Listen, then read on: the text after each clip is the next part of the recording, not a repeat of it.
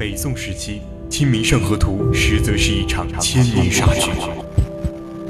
十七世纪，牛顿预言世界末日将在三百多年后到来。二零一五年，霍金预言致谢将终结人类。锁定探索之旅，世界那么大，我想带你去看真真假假。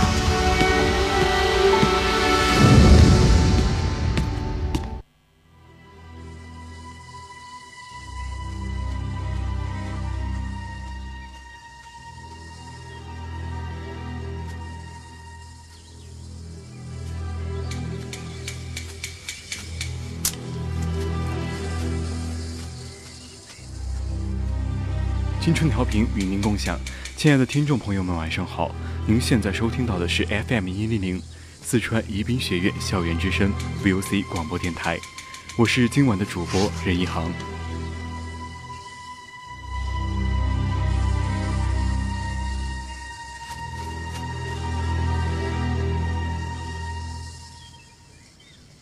应该都听过鬼谷子是吧？那他到底是谁？有什么贡献？什么著作，什么影响力，你能一一道来吗？它究竟真的存在吗？那么今天的探索之旅节目就为大家送上千古奇人鬼谷子的一生传奇经历。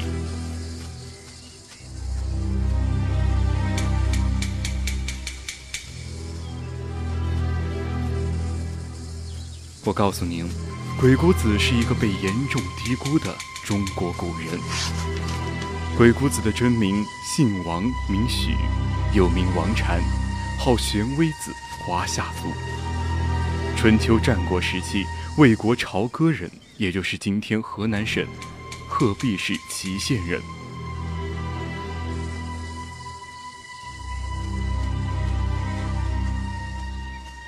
鬼谷子是春秋战国时期著名的道家。兵家还是纵横家的鼻祖，是中国历史上极具神秘色彩的人物，被誉为千古奇人。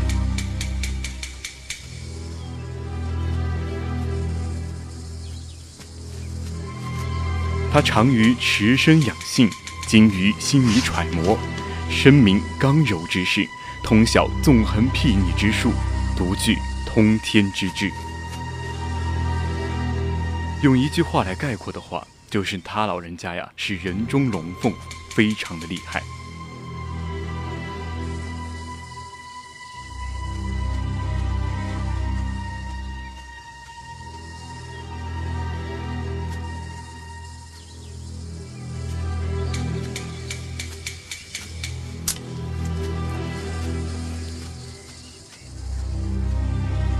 如果大家对我们的节目感兴趣，或者对我们这次的主题有什么看法，都可以拨打我们的热线电话零八三幺三五三零九六幺，或者加入我们的 QQ 听友私群二七五幺三幺二九八，和大家一起讨论。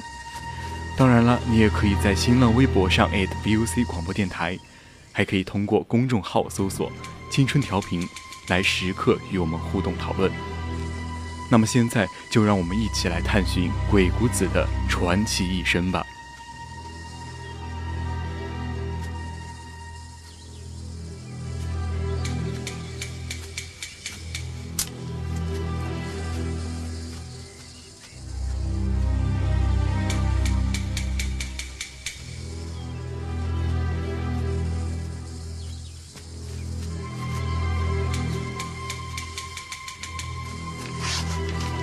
首先呢，来说一说他的一生贡献。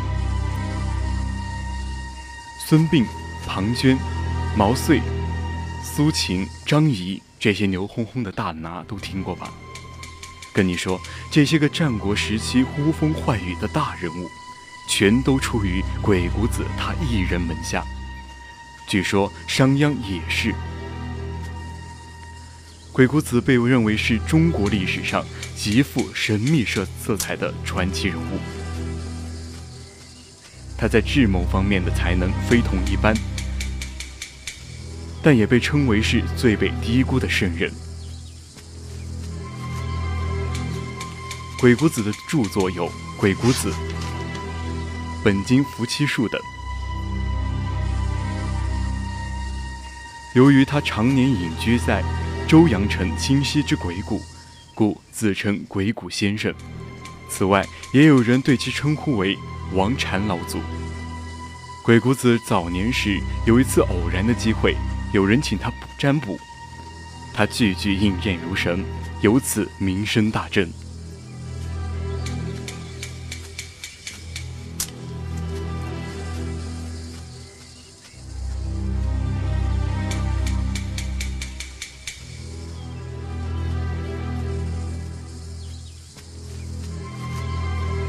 对于鬼谷子的贡献有以下四种。这第一种呢是神学，日星相位、占卜八卦、预算事故，十分精确。这第二种呢是兵学，六韬三略，变幻无穷，布阵行军，鬼神莫测。这第三种呢是游学，广记多闻，明理审事，出口成章，万人难当。这最后一种呢是出世学，那什么是出世学呢？那就是修身养性、祛病延寿、学究今生。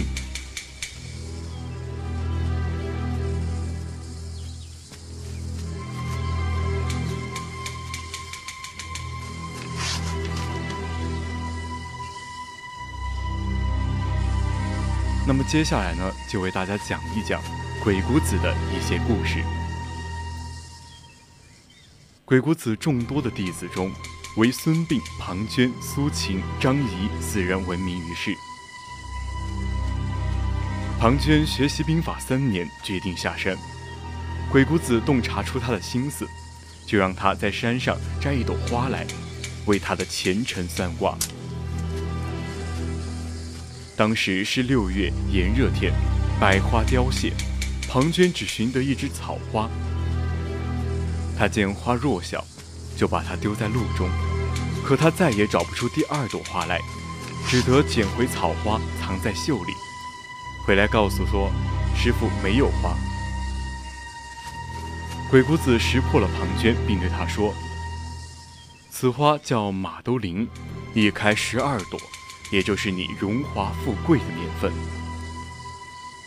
花先前被你抛弃。”被鬼谷太阳照晒已枯萎，鬼旁着尾是未，你必是出于未果。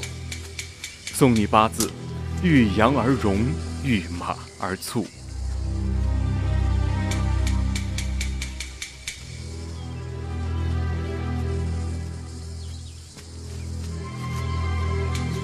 庞涓来到魏国，由相国王错引荐于魏惠王。正值庖丁为惠王上征羔羊，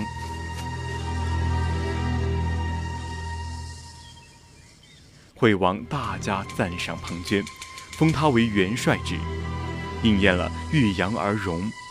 后来，庞涓中了孙膑的埋伏，死在了马陵道，也应验了遇马而卒。孙膑临别时，鬼谷子也让他去摘一朵花来。十九月季节。更无山花。孙膑随手将花瓶中的黄菊递给师傅。鬼谷子说：“此花久在瓶中，已经残缺，你有残疾之难。但它久经风寒，并且长期供人观赏，你并无大碍，而且终究功成名就。”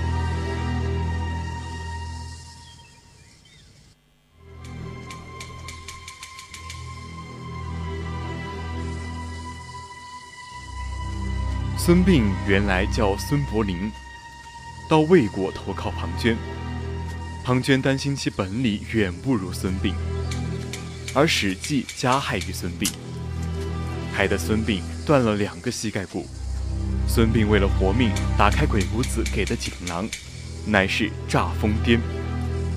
于是装疯躲过了庞涓的猜忌，之后改名孙膑，到了齐国。最终成就了他的功名。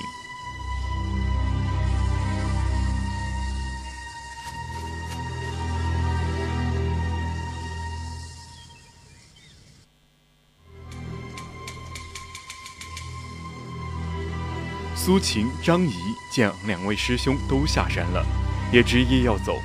鬼谷子为二人预言道：「苏秦先急后凶，张仪先凶后急。」我看出孙庞二人势不相容，有互为厮杀之苦。你二人应当相互推让，各成名誉，以容同学之情。”苏秦为赵国相位，合纵抗秦，并兼六国相印，威风八面。但好景不长，其合纵即刻瓦解。苏秦死于齐王车裂疾行。张仪受苏秦提携，做了秦国的大夫。而当苏秦死后，立刻推行他的连横之术，使苏秦的合纵荡然无存。也为秦国最后的统一奠定了理论基础。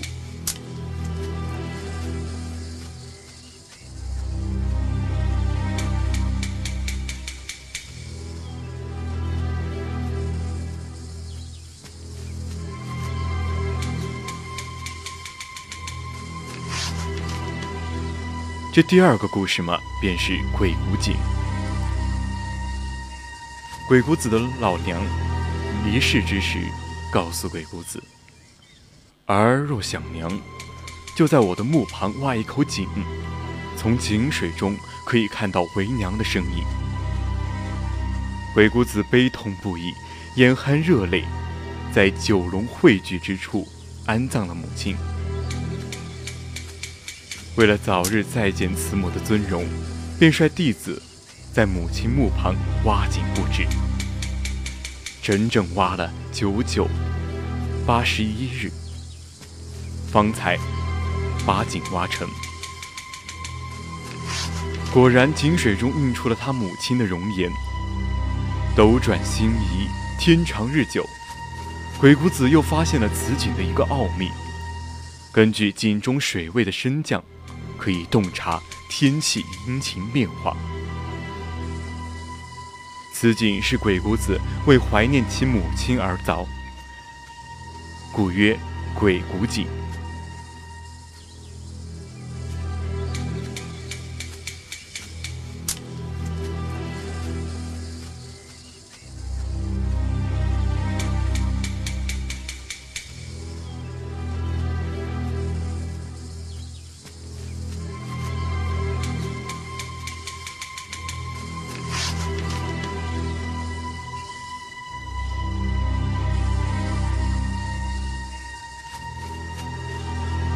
这最后一个故事呢，便是夜时无字天书。相传，鬼谷子的师傅升仙而去时，曾留下一卷竹简，简上书“天书”二字。打开看时，从头至尾，竟无一字。鬼谷子一时心中不喜，与师傅相依为命九年时光，感情日笃。今年师傅突然离去，一时觉得无着无落的，无心茶饭，钻进自己的洞室倒头便睡，可又如何睡得着？辗转反侧，老是想着那卷无字天书竹简，直折腾到黑，那竹简仍在眼前铺开卷起，卷起铺开，百思不得其解。索性爬起来，点着松明火把，借着灯光一看，吓得他跳了起来。竹简上竟闪出道道金光，一行行蝌蚪纹闪闪发光。自从鬼谷子得到天书后，才名声鹊起，才有了兵法、卜算等造诣。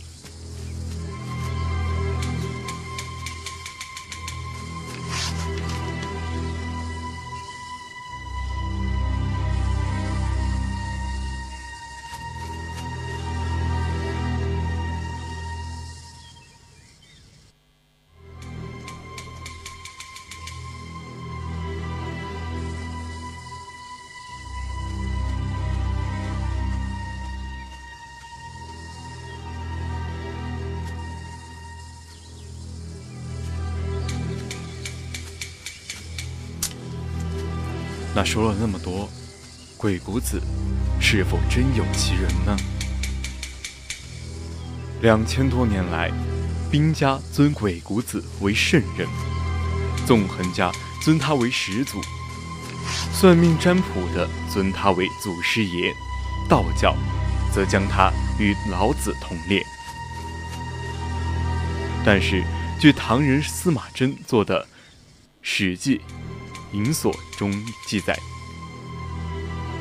苏秦欲神秘其道，故假名鬼谷，认为苏秦是为了打造自己的出身，而编造出了一个鬼谷子，目的是将自己神秘化。《易林》《旧唐书》《新唐书》等书也有此类观点。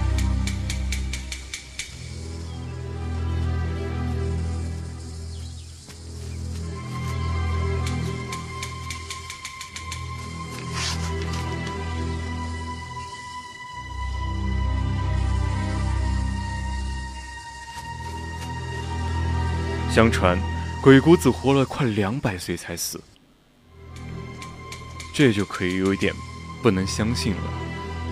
不过，怎么样都不要紧，反正他已然被后人视为神仙了。而且，到底活了多少岁，这也无从考证了。科学家说了，人的寿命极限大约是在一百五十岁到一百七十岁之间。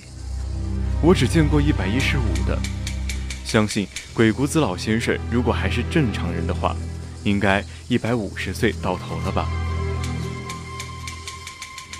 即便是在唐代，那也是在鬼谷子之后的几百年了。就好比让我们去猜唐代某一个人的存在是真还是假，就一定百说百准吗？不尽然吧。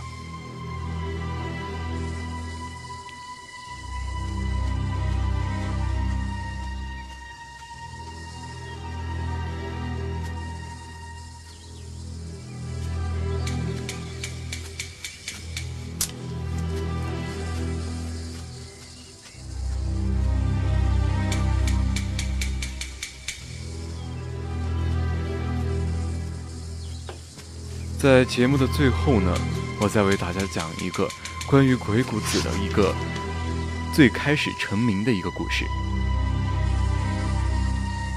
鬼谷子曾在朝歌城里开了一家小门面，替人算命测字，帮助人们了解自己的命运，回避灾邪。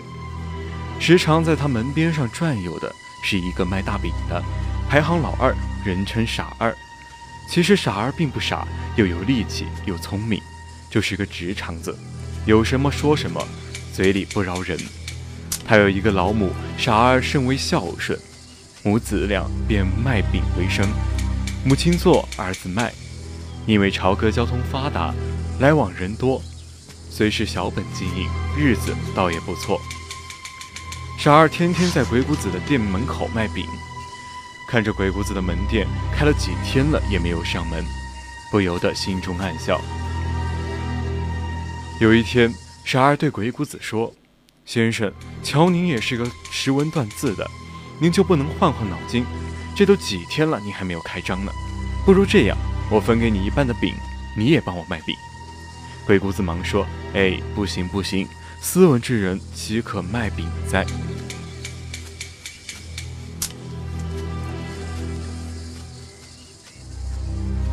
拉倒吧，傻儿嘲笑说：“别吹了，人家都看你年轻，不敢来。正好呢，今天我活少，就让你发发力士，给我算上一卦如何？”好吧，既然没事儿，就给你算上一卦。您是看相还是测字还是算卦呀？测字算卦太费时间，您就给看相吧。鬼谷子仔仔细细地看了看傻二的脸。不由得眉头紧皱，傻二暴毙站着，心里直乐，心想：看他能说什么。鬼谷子认认真真的对傻二说：“先生，印堂洪亮，当得大才。但但什么？”傻二心里说：“少用这些漂亮话来骗人。”鬼谷子继续说：“但先生，印堂红中透黑，今日午时当有灭顶之灾。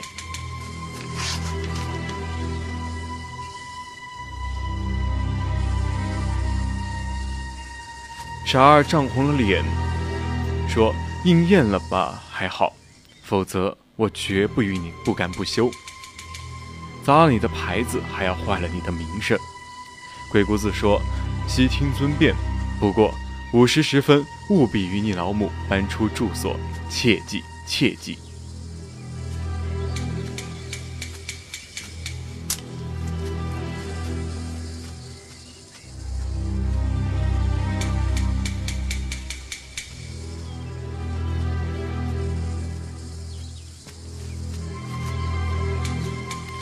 午时就要到了，傻二母子俩正在吃饭，忽听得外面鸡鸣猫叫。母子俩出门一看，不知是哪儿来的野猫，正赶着几只半大的母鸡飞来飞去。傻二一看，气不打一处来，随手便拿起了扫帚，就往野猫扔了过去。哪知那只野猫乖巧得很，一闪身躲了过去，又向鸡群扑去。正当此时，只听得晴空一声响亮，一只大火球自天而降，直接落在傻二的屋顶。轰隆一声，屋子顿时塌落，接着就是一片焦糊。傻二和母亲全被眼前的景象惊呆了。遮风避雨的房子没有了，温暖的家也不见了，母子两人简直无法接受这个事实。好半天，母亲才哭出声来，哭了好一阵。母亲突然想起了什么，她停止了哭泣，对傻二说：“那个算命先生是个神像，他不是对你说你要发大财吗？你再去找他吧。”傻二又来到了鬼谷子的门前，鬼谷子正坐在桌后，看到傻二到了。立刻站起身来说：“您不用说了，我自己摘。”说着就伸手去摘牌子。傻二连忙抱住了鬼谷子的胳膊，跪下哭着说：“先生您真神了，我们家确实遭了灭顶之灾了。”傻二啊，把中午的事情从头到尾说了一遍。我刚才一时糊涂，对先生多有得罪，望先生开恩，给我们个法子，让我们两母子。活下去，求求您了，先生。鬼谷子哈哈一笑说：“房子没了就没了吧，是我小人有眼无珠，冒犯了先生，还望先生指条生路。生路就在你的脚下，现在你回去，在你的住房旧址掘地三尺，自有结果。”傻儿回去和母亲一说，母亲也不知道怎么回事儿。两人半信半疑，也只好照着算命先生说的做。二人把家的地基挖了个遍，果然发现了一个瓮，里面装满了金灿灿的黄金。傻儿大喜道：“这位先生不是人，是神仙。对，是神仙。”朝哥来了个神像，这个消息不胫而走。此后。鬼谷子门庭若市，慕名者便纷至沓来了。